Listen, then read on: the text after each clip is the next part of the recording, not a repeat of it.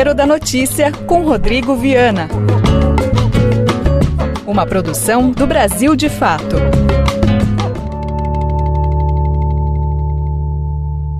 De joelhos contra o racismo. Não é submissão, mas protesto. O tempero esta semana veio do futebol. Jogadores saíram de campo na Europa para protestar contra a atitude racista de um árbitro. No Brasil, o racismo segue a mil, com ameaças e mortes. A receita do caos inclui também guerra das vacinas, falta de coordenação do governo federal e a pandemia em alta. Na política, dois ministros quase saíram no tapa dentro do Palácio do Planalto e a luta pela presidência da Câmara e do Senado. Eu sou Rodrigo Viana e esse é o Tempero da Notícia, começando agora. Receita da semana. A imagem que correu o mundo esta semana foi de uma senhora de 90 anos na Inglaterra, primeira paciente a receber a vacina contra a Covid-19. A Inglaterra iniciou a vacinação de modo emergencial. Antes disso, a Rússia e a China já haviam começado de alguma forma também a vacinar sua população. Agora, no mundo ocidental, a primeira foi esta senhora que aparece aí na imagem, percorreu as agências de notícia em todo o mundo. Enquanto isso, aqui no Brasil a gente enfrenta a guerra das vacinas. O governador de São Paulo, João Dória, anunciou que no dia 25 de janeiro, aniversário da cidade de São Paulo, começaria a vacinação para os paulistas, utilizando a parceria com o laboratório chinês e a produção de vacinas no Instituto Butantan. Isso gerou muita polêmica, o governo federal sentiu o baque, porque Dória ocupou espaço vazio, já que o governo federal não coordena as ações de vacina no Brasil, ao contrário, dissemina inclusive notícias falsas, é, incentiva inclusive a população a não se vacinar de maneira massiva. Então Dória ocupou esse espaço e o governo federal reagiu.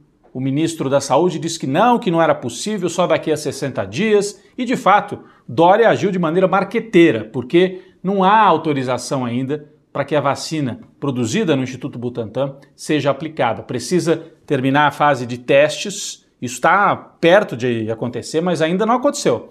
E aí precisa mandar toda a papelada para a Anvisa para ver a aprovação. Só que isso tinha que acontecer de maneira coordenada, de maneira rápida e não pode ser uma coisa de São Paulo, tem que ser de todo o Brasil, porque bateu o desespero, gente dizendo que viria para São Paulo tomar a vacina. E aí, Bolsonaro percebeu o baque, sentiu esse baque, e o ministro, um dia depois, o ministro da Saúde, o general, apareceu para dizer: não, veja bem, nós então vamos tentar vacinar sim ainda em dezembro e janeiro, o que é uma mentira, já que não existe vacina aprovada, e principalmente, como não há coordenação, faltam seringas e faltam também agulhas. O governo federal passou esses meses todos e não encomendou. Não vai ter agulha e seringa para encomendar em algumas semanas. Isso tinha que ter sido feito ao longo de meses. O governo preferiu comprar cloroquina, que é um medicamento que comprovadamente não ajuda no combate à pandemia. Então, essa é a situação no Brasil. É uma espécie de caos em relação às vacinas. É, com UTIs lotadas, o país volta a ter mais de 800 mortes por dia, então nós voltamos ao período de pico.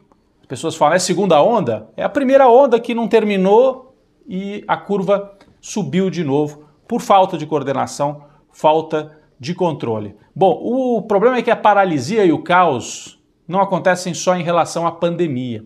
O governo federal vive uma paralisia em vários setores. Por exemplo, não há orçamento previsto nem aprovado para o ano que vem. O Brasil vai entrar em 2021 com quase 200 mil mortes, sem orçamento federal e sem um programa de transferência de renda, já que o auxílio emergencial está acabando, as últimas parcelas estão sendo pagas agora em dezembro, e 2021 a gente não tem a previsão, não foi nada aprovado. O orçamento não prevê. O Bolsonaro não conseguiu articular junto com o Paulo Guedes uma alternativa de auxílio emergencial. Então, pandemia, 200 mil mortes, 200 mil mortos, falta de recursos, desemprego em alta, inflação, tudo junto no começo de 2021. O caos é tanto que a gente viu esta semana a informação do ministro do Turismo, um bolsonarista desses radicais, que foi até o Palácio do Planalto, estava incomodado com fofocas, com articulações, bate-cabeça dentro do governo e quase saiu no tapa com o general Ramos, que é um dos coordenadores políticos do governo, dentro do palácio, quase na porta do gabinete do, do presidente da República. O ministro do Turismo acabou sendo demitido, publicou uma carta criticando é, o governo, que está fazendo articulações junto ao Centrão. Então, o cargo de ministro do Turismo é, foi retirado desse bolsonarista, provavelmente para ser oferecido ao Centrão, que é a direitona brasileira que saiu vitoriosa nas eleições municipais. Então, um sinal de caos dentro do governo, caos também nas ruas. Esta semana houve um fato importante no centro de São Paulo, na região conhecida como Cracolândia. A Guarda Civil Metropolitana, que é da prefeitura, e a Polícia Militar fizeram uma ação violenta contra os usuários de droga, violenta. Arrancaram os poucos pertences né, daquelas pessoas, empurraram, tiraram dos locais onde elas costumam ficar. E essas pessoas, um grupo enorme, passou a vagar, a andar pelo centro de São Paulo sem rumo, sem ter onde ficar, sem apoio. E aí alguns destes dependentes químicos atacaram pessoas que passavam de carro. É uma cena caótica. O padre Júlio Lancelotti, que é um dos poucos a prestar auxílio a moradores de rua e a dependentes químicos, protestou de forma veemente, publicou nas redes sociais, dizendo que era inadmissível a violência dos dependentes químicos contra as pessoas que passavam mas também inadmissível a Polícia Militar de São Paulo, que não reprimiu, não estava ali para organizar, para tentar dar algum tipo de ordem naquele caos. Parece até que preferindo criar um caos, porque isso justifica uma repressão cada vez mais violenta. Então nós vivemos essa situação no Brasil, né? Fome, gente vagando pelas ruas, uma quantidade cada vez maior de gente vagando pelas ruas. Violência e caos social também na região sul do Brasil. Em Porto Alegre, a Brigada Militar, que é como eles chamam, né? como os gaúchos chamam a Polícia Militar, foi até um bairro popular fazer uma daquelas ações em que entram pelas ruas e invadem casas sem mandado, né? sem mandado judicial. E uma das moradoras disse não, tentou impedir os policiais de entrarem. Foi empurrada, caiu, bateu a cabeça e morreu. É a Jane Machado da Silva, uma mulher negra, militante pelos direitos humanos. Isso gerou muitos protestos em Porto Alegre, inclusive com o pedido de demissão de toda a cúpula da Secretaria de Segurança Pública lá no Rio Grande do Sul, Secretaria Estadual. Racismo também em Curitiba, no Paraná, contra a primeira vereadora negra eleita na história de Curitiba, Carol D'Artora. Ela recebeu várias ameaças de morte pelas redes sociais e ela disse: Eu não vou ser uma nova Marielle, né? Eu vou resistir. É uma ameaça realmente contra a existência de uma vereadora negra em Curitiba. É um símbolo muito forte. Os setores de extrema-direita não suportam. Esse tema do racismo ganhou manchetes, não só aqui no Brasil, como no mundo, com a ação dos jogadores de futebol numa partida lá da Liga dos Campeões na Europa. PSG contra Istambul, o quarto árbitro, aquele que fica ali na beira do campo organizando, né, teoricamente, a entrada e saída de jogadores, ofendeu, fez uma ofensa racista contra o assistente técnico que estava no banco. Falou, ah, aquele homem negro, aquele negro ali, dizendo para o árbitro principal. E aí o assistente se rebelou e disse: Como assim? Você não fala aquele jogador branco, por que, que você falou aquele homem negro? Aí os jogadores entraram também no debate, resultado, saíram de campo saíram de campo em protesto. Então o racismo já não é mais aceito, não é algo assim, ah, tudo bem, deixa passar, depois a gente vê. Jogadores saíram e depois a partida foi retomada, outro dia, e antes de começar, todos eles ajoelharam no campo. Aquele gesto que ficou marcado também na NBA, nos jogos de basquete e nas provas de Fórmula 1, através do Hamilton, primeiro piloto negro campeão, né, multicampeão, o maior da história na Fórmula 1. Então, o gesto de se ajoelhar no campo, mostrando que o racismo é um tema transversal no mundo inteiro, transversal e central no debate político hoje no mundo inteiro. Bom, aqui no Brasil, além desta questão do racismo que pegou muito nas ruas, nas redes, na política nós temos um debate forte no Congresso Nacional. O Supremo Tribunal Federal vetou a ideia de reeleição do presidente da Câmara e do Senado, porque a Constituição proíbe. Então, há agora Rodrigo Maia não pode concorrer mais à presidência da Câmara, ele é o atual presidente. o governo Bolsonaro apoia Arthur Lira, um deputado desse grupo de partidos de direita tradicionais, do centrão, como é chamado. Né? Então, Arthur Lira saiu na frente, tem o apoio de vários partidos de direita, tem o apoio do Bolsonaro. Então, há um risco grande de Bolsonaro controlar a presidência da Câmara. O grupo de Rodrigo Maia, que é um grupo de direita, mas que não é bolsonarista, tenta articular agora uma outra candidatura. Poderia ter o apoio da esquerda, que tem 130 votos ali na, na Câmara. Poderia influenciar e ajudar a eleger esse deputado aí mais de direita, mas independente do governo. Há esse debate acontecendo, acontece. Só que o Partido Socialista Brasileiro, o PSB, teoricamente de centro-esquerda, né? É, declarou ou sinalizou apoio a Arthur Lira, candidato bolsonarista. Então, esse é o debate que deve avançar bastante esta semana, para a gente ver quem é que tem o controle da Câmara. Muito perigoso para o Brasil se Bolsonaro tiver o controle da Câmara dos Deputados.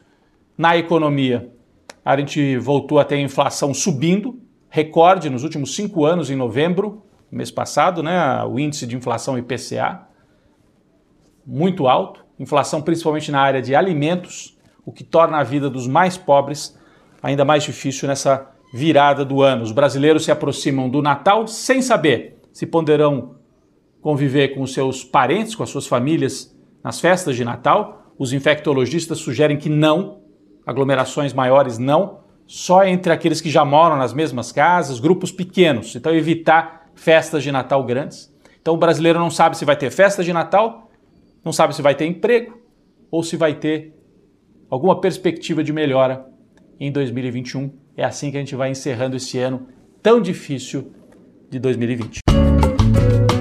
Um cafezinho para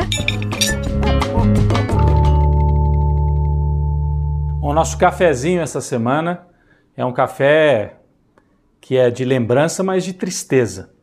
É um cafezinho para Marielle Franco e para o Anderson, motorista.